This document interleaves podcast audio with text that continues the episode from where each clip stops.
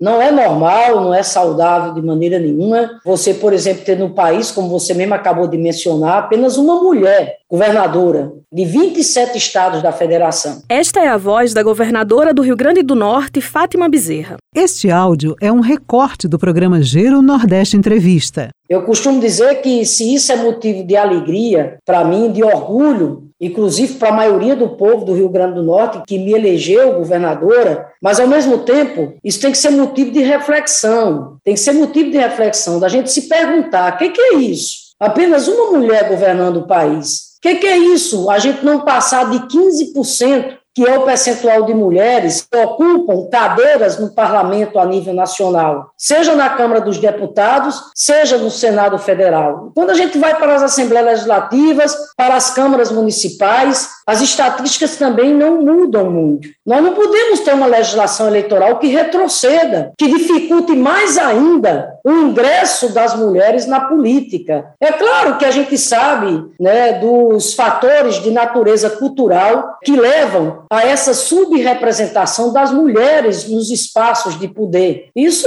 vem desde a cultura do patriarcado, que gera o machismo de caráter estruturante. Tudo isso está, está na raiz, na raiz, que contribui, repito, fortemente para a subrepresentação das mulheres na política. Por isso, Marcos, que eu quero aqui chamar a atenção. A gente não pode retroceder do ponto de vista das cotas de gênero, a questão do ponto de vista racial. Nós não podemos de maneira nenhuma, né? Nós temos mais é que avançar, inclusive para que tenhamos não apenas uma cota destinada ao número de candidaturas mulheres. Nós queremos uma cota destinada ao número de assentos. Quando a gente vai para o ranking da participação das mulheres na política a nível nacional, se eu não me engano, o Brasil ocupa, olhe só, em um ranking de 200 países, o Brasil ocupa, me parece que em torno de é, 171 a posição que o Brasil exatamente ocupa. Isso nós não podemos nos acostumar com isso de maneira nenhuma. Então, assim, atentos a isso, se debata a nível nacional nesse exato momento. A reforma aprovada da Câmara trouxe retrocessos. Ainda bem que o Distritão não foi à frente, porque isso é um horror. Isso é um retrocesso sem tamanho para a política no geral, mas nós não avançamos em outros aspectos, inclusive no que diz respeito a termos um ambiente mais fomentador, mais motivador, mais incentivador para a participação das mulheres na política. Eleita em 2018, Fátima Bezerra é a única mulher eleita governadora atualmente em exercício no país. Ao longo dos anos, as mulheres vêm avançando de uma maneira significativa no campo político. Porém, há um caminho longo para percorrer. Olá, eu sou Ivina Souto. E eu sou Beth Menezes. Este é o Redação Tabajara, seu podcast que vai muito além da notícia.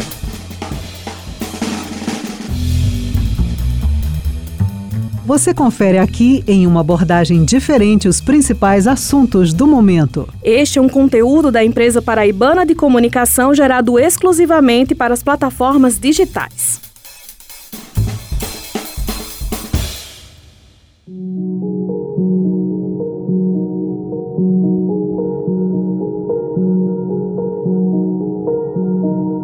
Congresso Nacional promulgou no dia 28 de setembro deste ano a reforma eleitoral estabelecida pela Emenda Constitucional 111. Algumas dessas novas regras já serão aplicadas a partir das eleições de 2022. Aprovada no Senado nas últimas semanas, entre os principais pontos está a contagem em dobro dos votos dados a candidatos negros, indígenas e mulheres para efeito da distribuição dos recursos dos fundos partidário e eleitoral nas eleições de 22 a 30 partidários são aqueles recursos distribuídos aos partidos políticos pelo poder público para fomentarem a atividade político-partidária, contribuindo para a manutenção dos partidos em gastos cotidianos, como manutenção do diretório, publicidade partidária, entre outros. O fundo eleitoral foi criado em 2017 depois da proibição do financiamento privado de campanhas políticas. E são recursos distribuídos pelo poder público em ano de pleito, a fim de fomentarem também as campanhas eleitorais. Esta é a advogada eleitoral Juliana Neiva em entrevista ao repórter Matheus Silomar atual trazida pela reforma vem a reboque de uma série de ações afirmativas que já estão incorporadas na legislação eleitoral, a fim de fomentarem as candidaturas femininas, as candidaturas de pessoas negras. Um exemplo é a cota de gênero de 30% de candidaturas femininas a serem lançadas por partidos em cada eleição. Juliana, na sessão de promulgação da senadora Elisiane Gama, do Cidadania do Maranhão, ela afirmou que a emenda constitucional vai trazer um grande avanço né, às mulheres no Brasil e vai também suplantar a prática de candidaturas laranjas. Como é que essa emenda pode ajudar a evitar essas candidaturas? O que estava ocorrendo na prática? Os partidos registravam as candidaturas de mulheres apenas para cumprir a cota, cumprir o quórum, mas não davam nenhum tipo de incentivo a essas candidaturas, não davam uma posição de destaque a essas candidaturas. Passaram a existir, inclusive, as candidaturas laranja, que eram registradas, mas que não tinham sequer atos de campanha ou pedidos de votos registrados candidaturas que, no final das contas, não recebiam nenhum voto. Inclusive, houve casos em que a candidata estava registrada, mas estava pedindo votos para outro candidato do mesmo partido, que era um candidato homem. Agora, com a distribuição de recursos, como ela passa a ser proporcional aos votos recebidos, é natural que os partidos invistam e deem visibilidade cada vez maior às candidaturas femininas, com a finalidade de receberem mais dinheiro dos fundos. Não existe, portanto, a possibilidade que os partidos deem o dinheiro ou que registrem a candidatura e fique por isso mesmo. Quanto mais os partidos investirem nas mulheres e deem posição de destaque para as candidaturas femininas, dentro das legendas, tornando essas candidaturas de fato competitivas, mais recursos, mais dinheiro eles têm a receber dos fundos partidário e eleitoral. E como essa reforma poderia ser mais favorável para a fomentação da participação política das minorias? A democracia brasileira, embora ela seja muito amadurecida em termos constitucionais, ela ainda guarda muitos problemas históricos e sociais como o coronelismo, a plutocracia, as oligarquias e vários outros problemas sistêmicos. A participação do cidadão comum na política brasileira já é difícil. Com as minorias sociais, esse problema só se aprofunda. As mulheres, por exemplo, para terem acesso a postos de trabalho, elas já encontram várias dificuldades. Uma questão que só se acentua quando se fala da vida pública. Uma proposta que se encontra sob análise atualmente é a criação de uma cota de gênero, não apenas para as candidaturas, mas efetivamente para o número de cadeiras ocupadas pelas mulheres no legislativo. Existe um projeto de lei que tramita atualmente na Câmara dos Deputados que prevê a criação de uma cota de 15% das cadeiras na Câmara, nas Assembleias Legislativas e nas câmaras de vereadores, para que essas cadeiras sejam preenchidas por mulheres, convocando-se as suplentes caso não sejam eleitas em número suficiente para cumprirem esse percentual. Essa é uma cota que já é aplicada em outros países e, com certeza, no Brasil, ela renderia bons frutos.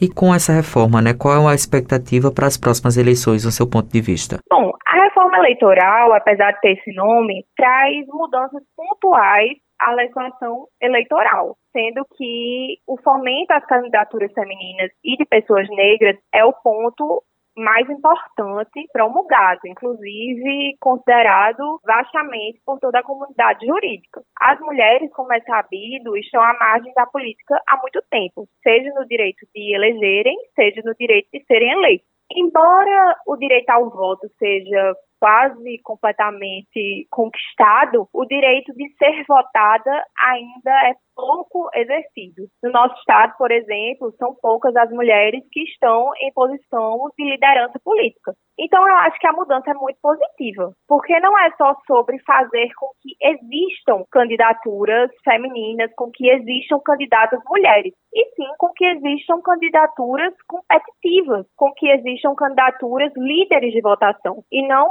só aquela visão anterior das candidaturas laranja, de simplesmente colocar o nome da mulher lá para cumprir uma cota. Agora, como os partidos veem a possibilidade de ganhar mais dinheiro na distribuição do fundo, tanto em relação às candidaturas femininas como às candidaturas de pessoas negras, existirá de fato um esforço dos partidos para que mais mulheres sejam eleitas, para que mais pessoas negras sejam eleitas. Então, eu acredito que essa mudança, no final das contas, é muito positiva e que veremos nas próximas eleições mais mulheres e mais pessoas negras tendo muito espaço nas legendas e tendo muito espaço no processo eleitoral, diversificando mais o cenário que temos.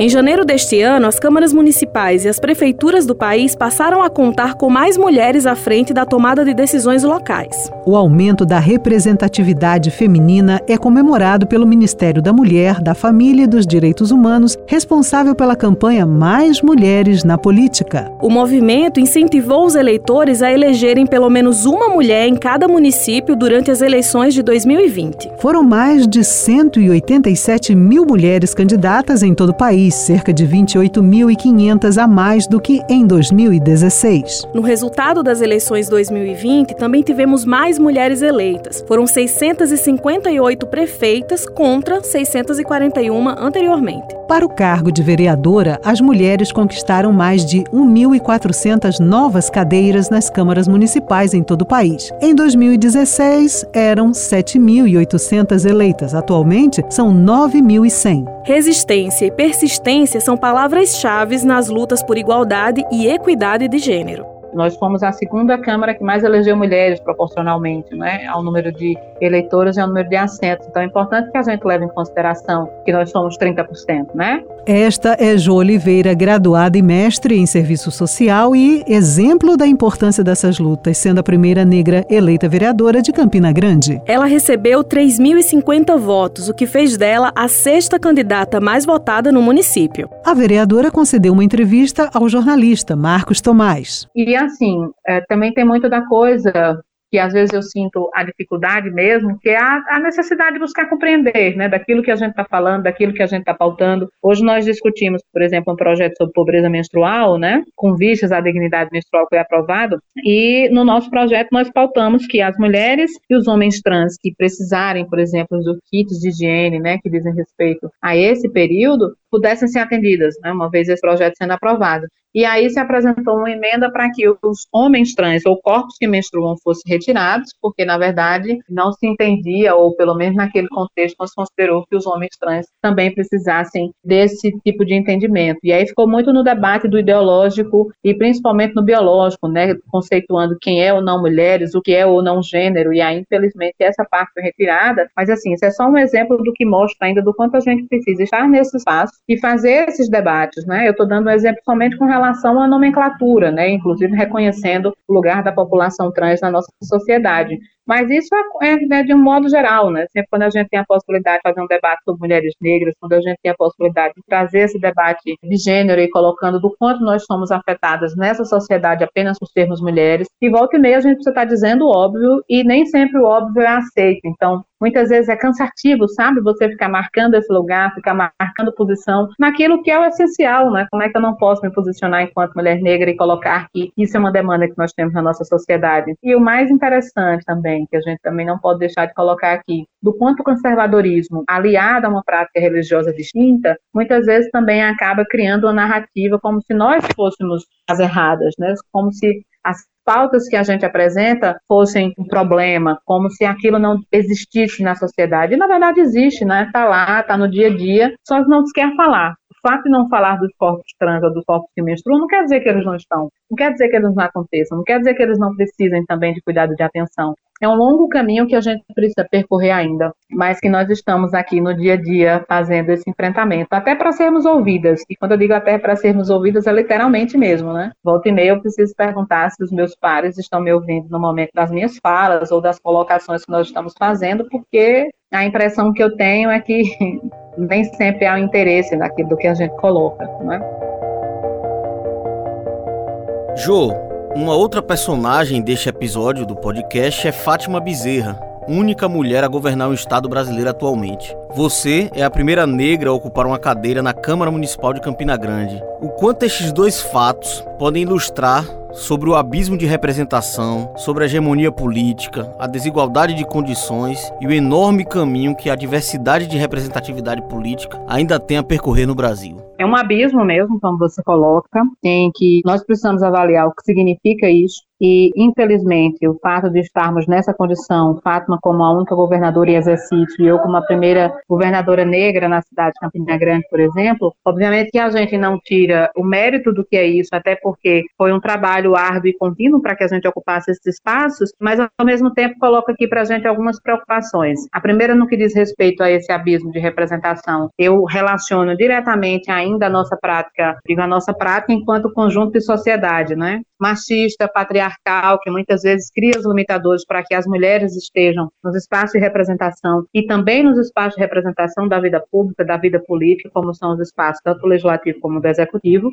e também ainda os processos que nós temos do ponto de vista mesmo das legislações e daquilo que é posto para garantir a nossa presença nesse espaço enquanto mulheres, né? Então, assim, é importante que nós tenhamos legislações que contribuam para que a gente vá aí, à medida do que as leis e que as ações estão sendo implementadas, que a gente tem a possibilidade de ir diminuindo né, as desigualdades de representação entre homens e mulheres, principalmente porque nós não falamos com uma minoria, como muitas vezes se costuma colocar, né, que as pautas das mulheres, que a pauta da população negra, que a pauta da população LGBT, muitas vezes são minoritárias. E, na verdade, isso não, não faz sentido, uma vez que quando nós falamos, por exemplo, da representação política ou da representação das mulheres, a gente está falando de 52, 53% da população brasileira, né, estadual, municipal, enfim. E uma outra coisa que é importante a gente ressaltar aqui, serve também como alerta ou até como parte pedagógica dentro das articulações que a gente busca fazer enquanto mulheres que estão nesses espaços, é colocar também que nós somos a maioria, inclusive enquanto eleitoras, né? E aí um dado específico sobre Campina Grande, nós somos 54,7% do eleitorado. Então a gente tem a possibilidade de escolher uma bancada com muito mais mulheres, a gente tem a possibilidade de eleger uma primeira mulher para ser prefeita da cidade de Campina Grande, coisa que a gente nunca teve, né? Óbvio que a gente já teve vice-prefeitas que assumiram, mas assim, a gente nunca teve o voto direto de mulheres. Então, a gente tem um caminho aí para garantir a redução dessas desigualdades. Obviamente, a gente sabe que não é um processo fácil, não é agora,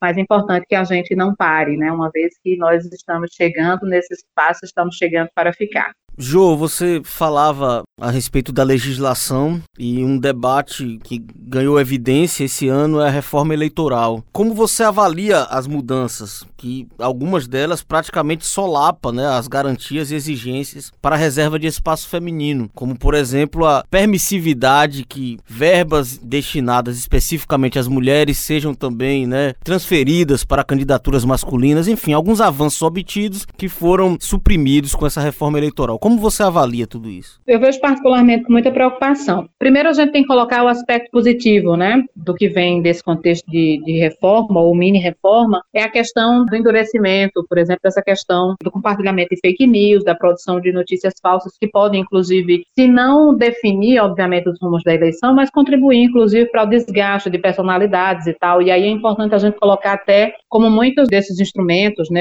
de como esse tipo de postura acaba também, muitas vezes, penalizando as mulheres, né? As mulheres geralmente são muito vítimas desse tipo de informação ou desinformação. Mas tem uma coisa assim que particularmente eu vejo com muita preocupação é a possibilidade de não penalizar os partidos, ou pelo menos anistiar os partidos que não tem aquela cota dos 30%, né, que hoje a gente tem instituído para um dos gêneros. Esses partidos não serão penalizados no sentido, por exemplo, não perderão fundos eleitorais, não terão qualquer outra complicação no que diz respeito à prestação de contas. E isso para a gente é muito ruim, porque acaba muitas vezes por facilitar tipo de coisas que a gente tem acompanhado volta e meia na imprensa, por exemplo, como as candidaturas laranjas. A gente tem que penalizar os partidos, não necessariamente as mulheres. Então, se você tem a possibilidade de flexibilizar e os partidos não sofrerem é, maiores sanções, não tenha mais problemas com relação a isso, infelizmente a gente vai facilitar para que outras candidaturas, que outros partidos acabem visando as mulheres como possibilidade para a eleição de homens.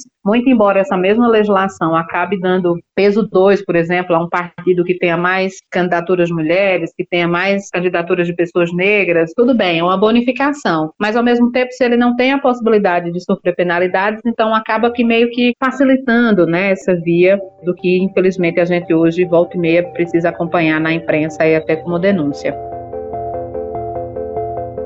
paralelo à reforma eleitoral, existem projetos de lei propostas em debate que estipulam o seguinte, né? Mais do que reserva né, de candidaturas femininas, criar uma cota específica para cadeiras, assentos garantidos para as mulheres no Congresso. Você considera que uma medida assim, mais assertiva, é também uma alternativa mais resolutiva para de fato aumentar a participação das mulheres nos cargos políticos? Claro, como ferramenta emergencial. É sempre importante a gente colocar isso, né? Esse, é importante que esse tipo de legislação ele tenha um começo, meio e fim. E o fim exatamente seja que a gente tenha a representação real do que é o conjunto da sociedade nos espaços de representação política. Então, que nós tenhamos também, em número equivalente às cadeiras, o que nós somos, por exemplo, em relação à sociedade. Eu já coloquei aqui, nós somos 52% da população nacional e se a gente pensa o estado da Paraíba, nós somos 53% de eleitores. Então, não justifica que nós tenhamos ainda tão pouca representação nesse espaço. Esse debate em relação à cota para eleitas tem sido uma coisa que já tem sido debatida entre os movimentos, já tem alguns movimentos que faltam, inclusive mulheres 50-50, que pleiteiam, né, pelo menos metade das vagas, e tem grupos de mulheres, articulações que pautam um percentual de eleitas, não necessariamente de candidatas, né, porque o fato de garantir a candidatura não implica necessariamente na eleição, não garante necessariamente o mandato, né, então se cogita também, se fala em possibilidades de que seja apresentado também projetos de lei que deixem a cota específica para eleitas. Né? Então, é, são debates que a gente precisa fazer não só dentro dos espaços em que se define, né, por exemplo, o Congresso ou, enfim, as assembleias, quando for possível, mas é importante também que a gente faça esse debate com o conjunto da população. A gente tem um longo caminho a percorrer ainda, por exemplo, e para colocar que é possível que as mulheres votem mulheres. Nós temos as mesmas capacidades, nós vivenciamos as cidades, nós conhecemos os nossos estados, nós sabemos as nossas realidades, então nós temos também total possibilidade de ocuparmos esse espaço e termos a possibilidade de incidir, né, incidir na vida das pessoas, sempre buscando o melhor caminho ampliando um pouco esse espectro de representatividade para o cenário global, né? Após 16 anos, Angela Merkel está deixando o cargo de primeira-ministra alemã. E uma das críticas feitas a ela por especialistas e, e, inclusive já vi publicações na própria Alemanha é o fato dela pouco ou quase nada ter feito para ampliar a representação, a participação feminina na política germânica. E a gente está falando de um país que historicamente já tem, por exemplo, 30% de participação, de representatividade feminina. O que você entende que, enquanto a tua própria atuação, outras mulheres eleitas com mandato aqui no Brasil podem fazer diferente, por exemplo, do que a Angela Merkel não fez, para também contribuir com essa maior participação feminina na política com mandatos de fato? Claro. É um desafio, né? Primeiro que é importante a gente colocar o que foi feito também no mandato de Angela Merkel, do ponto de vista mesmo social, das pautas, inclusive, que ela apresentou, defendeu, do quanto ela geriu né, a Alemanha nesse contexto de pandemia, inclusive é importante colocar isso, mas assim, essa questão da construção dessa consciência política conosco é um caminho que, obviamente, não se consolida agora. Eu faço sempre questão de colocar que nós somos passagens nesse processo, né? Houve a primeira mulher negra eleita, por exemplo, para a Câmara de Vereadores no Rio de Janeiro, foi Benita da Silva, em 82. Nós estamos falando de 2020, que a gente tem a primeira mulher negra eleita para a Câmara de Vereadores de Campina Grande. Então, são cenários, né, que obviamente, a depender da realidade, a depender do contexto, vai, vai demandar muito mais luta, muito mais esforço. Obviamente, enquanto mulheres negras, nós estamos sempre atrás desse processo, né, de ocupação dos espaços, porque ainda, infelizmente, nós estamos à base da nossa pirâmide, do que diz respeito também em relação à representação política, mas é importante colocar que é sempre um caminho, é um processo. A gente não pode perder isso do horizonte. E ter cada vez vez mais possibilidades de construir, possibilitar, estar junto de pessoas, e principalmente das mulheres, para que a gente possa ir criando esse imaginário coletivo tendo uma possibilidade de envolver muito mais agentes políticos e que não se limite somente entre esse debate entre nós mulheres. Obviamente, como eu disse, nós temos a capacidade de elegermos, porque nós somos a maioria, mas nós ainda temos um espaço da política que é eminentemente dominado por homens e é pensado para homens. Hoje, por exemplo, na Câmara de Vereadores, nós fizemos a apresentação e aprovação de um projeto no nosso regimento interno que precisava prever, por exemplo, licença maternidade que era uma coisa que a gente não tinha. Imagine, 18 legislaturas para que alguém pudesse dizer que não tinha licença maternidade, que as mulheres que de repente ocupem aquele espaço, né, e possam ser vereadoras na cidade, elas não tinham acobertada a licença maternidade em regimento. Então imagine, né, que precisa que nós estejamos inseridas nesse espaço para ir percebendo isso. Então assim, nós temos uma tarefa pedagógica, né, de construir entre nós esse cenário que nós também somos dotadas de capacidade de fazermos esse debate público, nós precisamos ter legislações correlatas que nos possibilitem isso, e nós precisamos também terem os partidos abertos e entendendo que nós, enquanto mulheres, estamos para construir para além das pautas eleitorais, para além daquele momento de pedir o voto. Nós também podemos ser votadas, né? Uma luta, inclusive, desde 32 com a instituição do voto. Nós temos a possibilidade de nós estamos à disposição de. Então, é um movimento que, por mais utópico que eu esteja colocando aqui, mas é esse caminho, né? Eu particularmente não me entendia como uma pessoa possível de ser votada. Eu fui convencida pelas minhas, pelos meus, para que a gente chegasse aqui. E esse mesmo movimento eu tenho feito com as outras. Eu tenho colocado sempre que posso para outras mulheres, para as meninas, que esse lugar que a gente está é somente um caminho, mas que amanhã e depois a gente precisa ter muito mais mulheres. Então, é uma construção, né? Quem pleiteou o voto conseguiu a aprovação dele lá em 32, né? Não imaginava, por exemplo, hoje nós tivéssemos com 16, 17, até 18% de mulheres nos espaços. Obviamente que a gente ainda tem uma série de câmaras de vereadores país afora que não tem mulheres vereadoras. Obviamente que a gente ainda tem assembleias legislativas também no nosso estado que nem tem mulheres em números suficientes. Aqui na Paraíba nós temos só 5 de 36. Então, são caminhos, né? São possibilidades que a gente precisa ir construindo coletivamente e aí, de novo, junto com os partidos, junto com as mulheres, junto com as representações políticas, com os movimentos sociais e com o conjunto da sociedade. A gente precisa fazer uma mudança mesmo do ponto de vista cultural, né? Dessa compreensão de que só é possível construir essa sociedade de iguais se nós mulheres estejamos juntas nessa construção.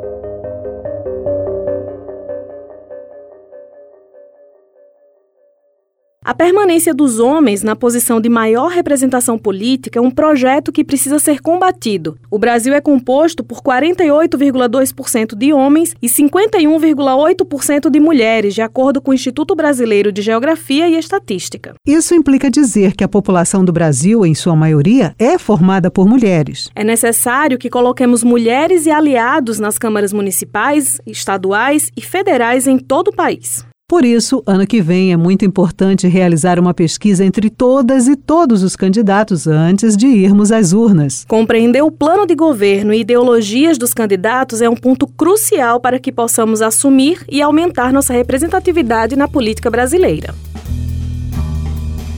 O Redação Tabajara teve a apresentação de Ivina Souto e Bete Menezes. Produção Tamires Máximo e Raio Miranda. Reportagem de Matheus Silomar e Marcos Tomás. Roteirização Matheus Silomar e João Lira. Edição, sonorização e direção João Lira. Supervisão do gerente de jornalismo Marcos Tomás. Participação especial da advogada eleitoral Juliana Neiva. E da vereadora de Campina Grande Josilene Oliveira. Fontes de consultas: Agência Brasil, Ministério da Mulher, da Família e dos Direitos Humanos e Câmara Federal. Esse podcast possui áudios retirados do programa Giro Nordeste Entrevista. Esta é uma produção da Empresa Paraibana de Comunicação. O Redação Tabajara se encerra por aqui. Até o próximo episódio. Obrigada pela escuta e até lá.